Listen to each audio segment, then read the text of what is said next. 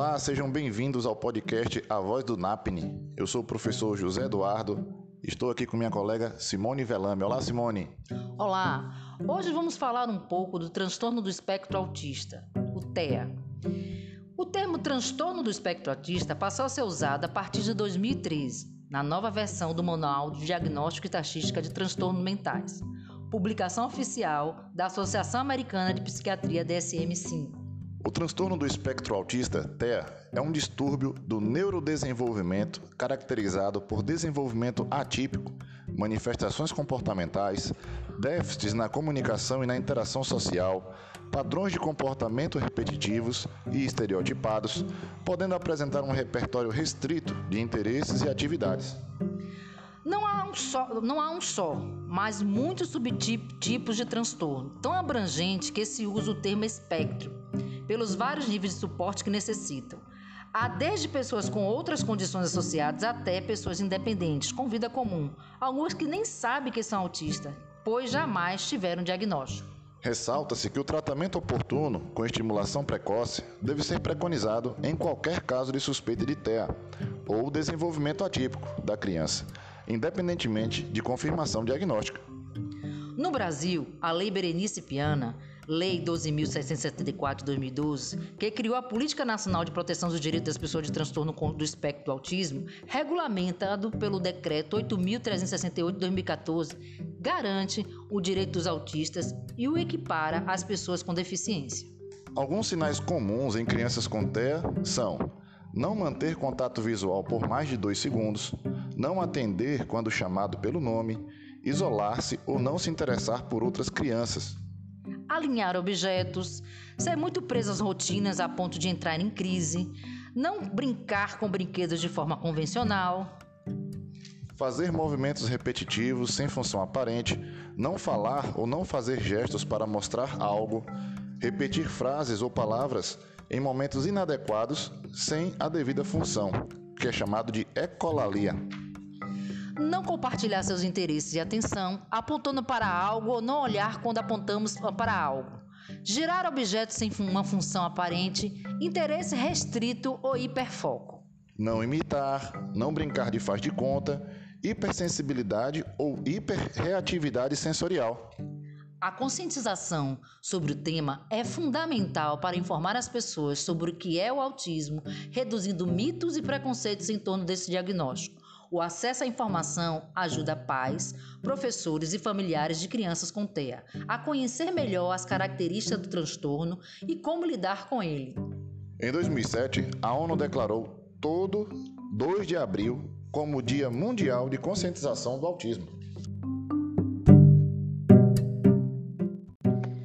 Depois desse pequeno resumo apresentado sobre o que é o TEA, Convidamos a professora José Miller Rodrigues para responder algumas perguntas.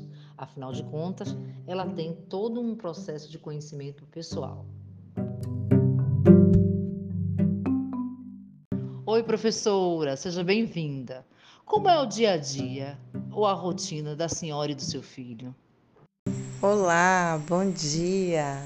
Agradeço muito a oportunidade. Bom, é, falando assim de maneira geral em relação à nossa rotina, devo dizer que ela é uma rotina bem organizada, né? Nós tentamos cumprir o máximo possível questão de horários e também de atividades, né? Com uma agenda específica, mas devo dizer que existem dois momentos, né, na vida do meu filho o momento ali que vai né, do seu nascimento, um aninho de idade, mais ou menos até os quatro anos de idade, e o momento que vem depois disso, porque até os quatro anos, aquele momento inicial de descoberta, onde estávamos ali tentando entendê-lo, né? E a rigidez em relação às rotinas e horários eram bem maiores. Ele tinha muita dificuldade em lidar com a quebra dessas rotinas.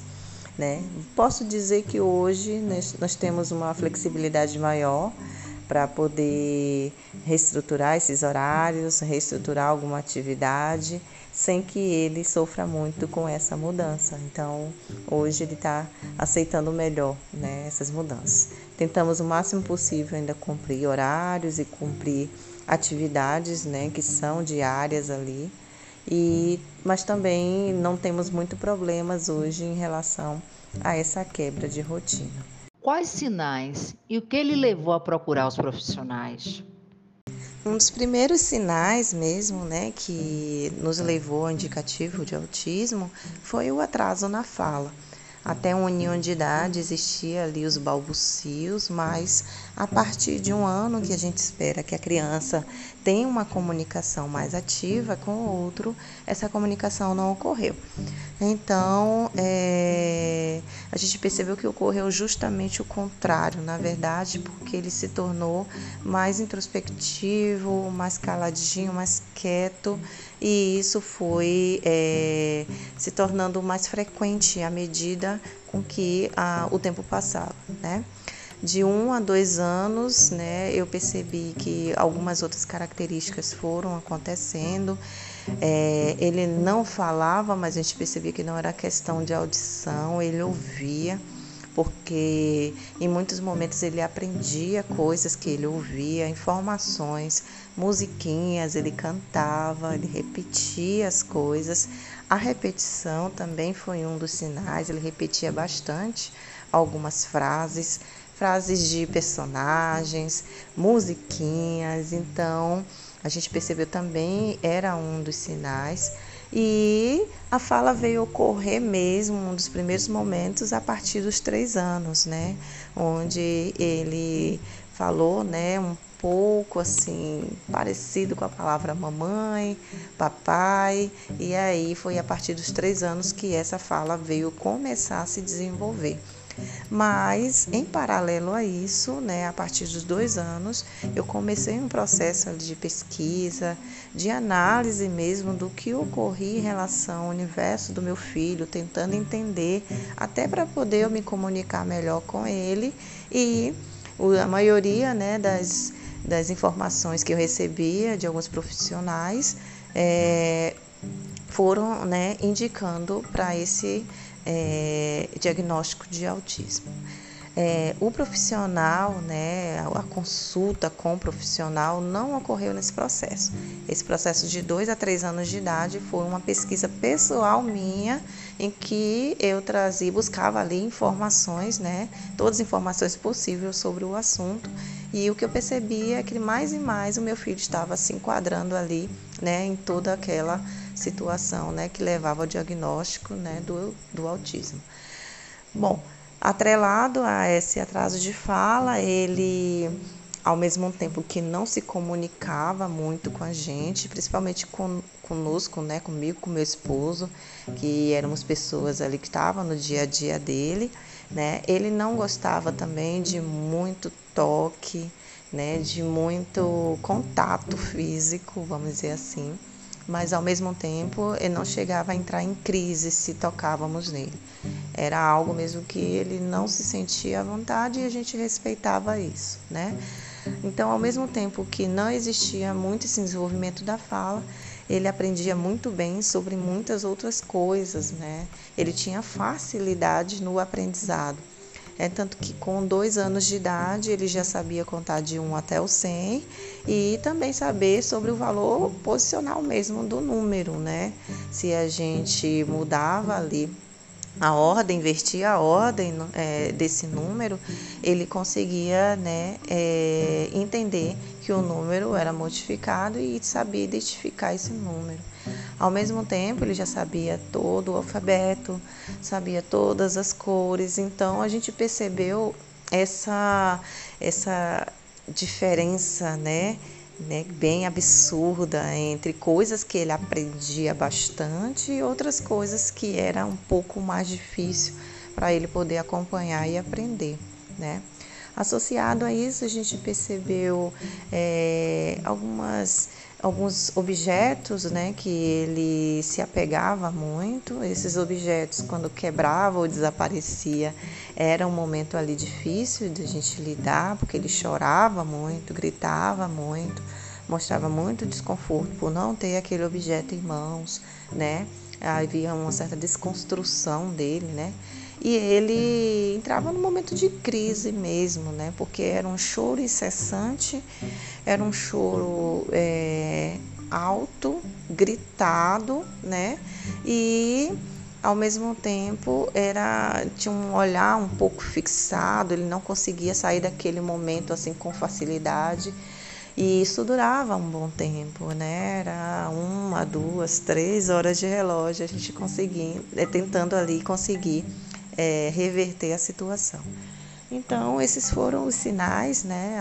A, a, partir dos três anos, três anos e dois meses, três meses, foi que realmente eu fui, busquei um profissional, né? Busquei uma fono especializada no assunto e ela me direcionou a um neuro, né? Que me deu ali um encaminhamento para iniciar os processos de, de acompanhamento dele, né? E a partir daquele momento ele já começou a fazer terapia ocupacional, a ter acompanhamento com psicólogo, é, o próprio acompanhamento com neuro, foi indicado também uma atividade física.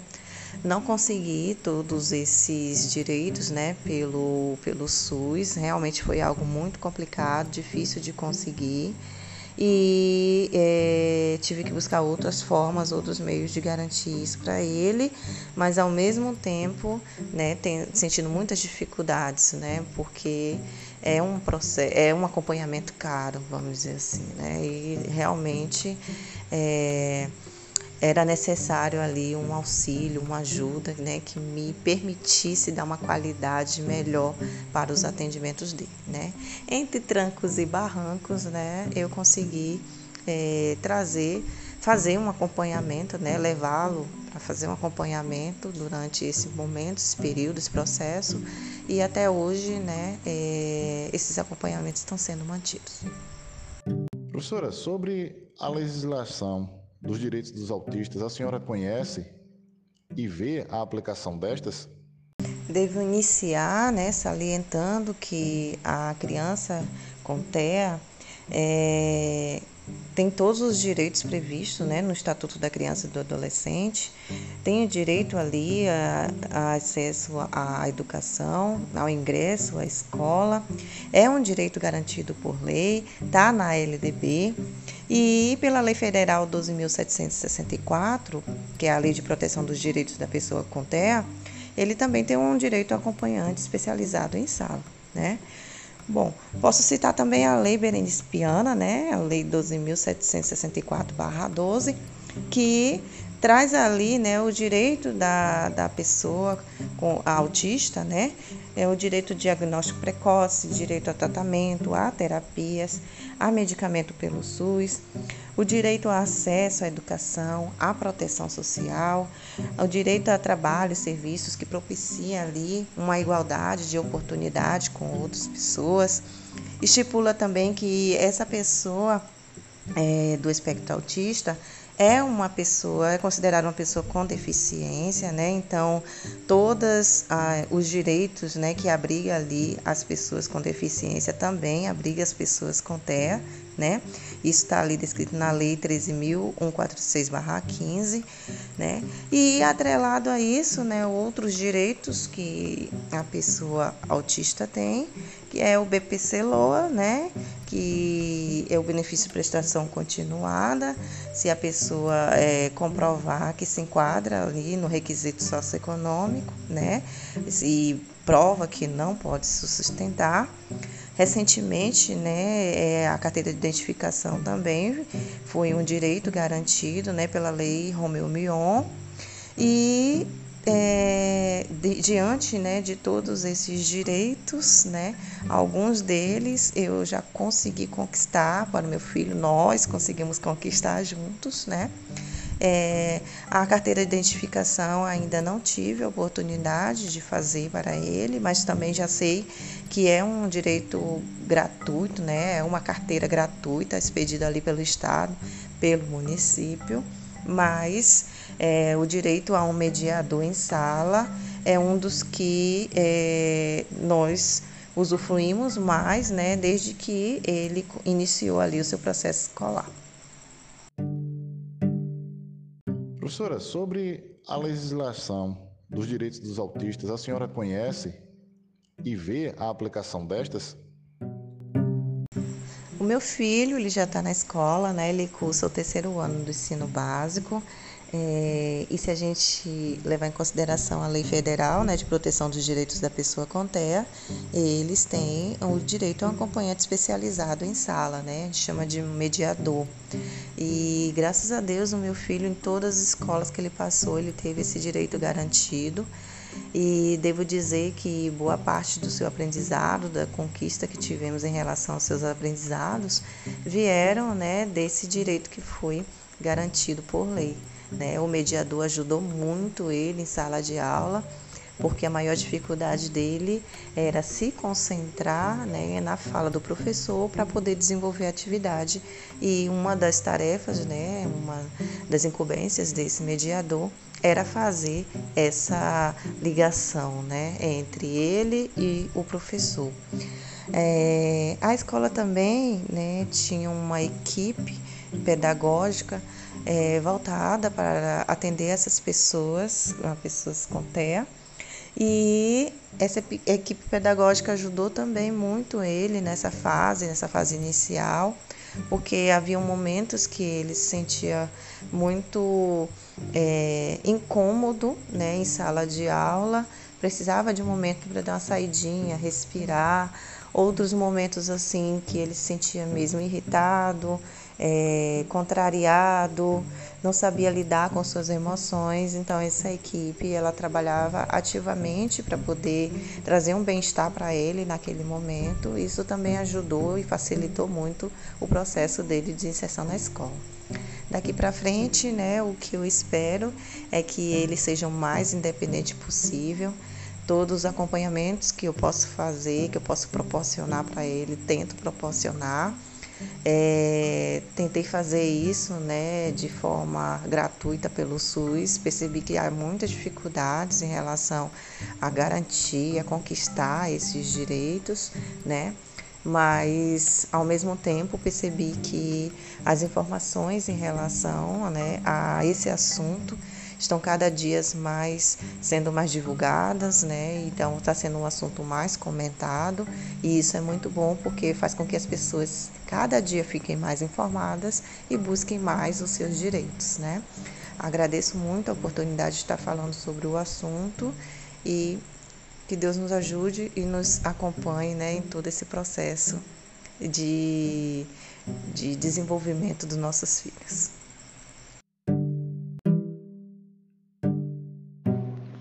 Obrigada, professora Josemile Rodrigues, pela sua participação aqui em nosso podcast. Essa foi a voz do NAPNE. Aguardo vocês em um próximo encontro.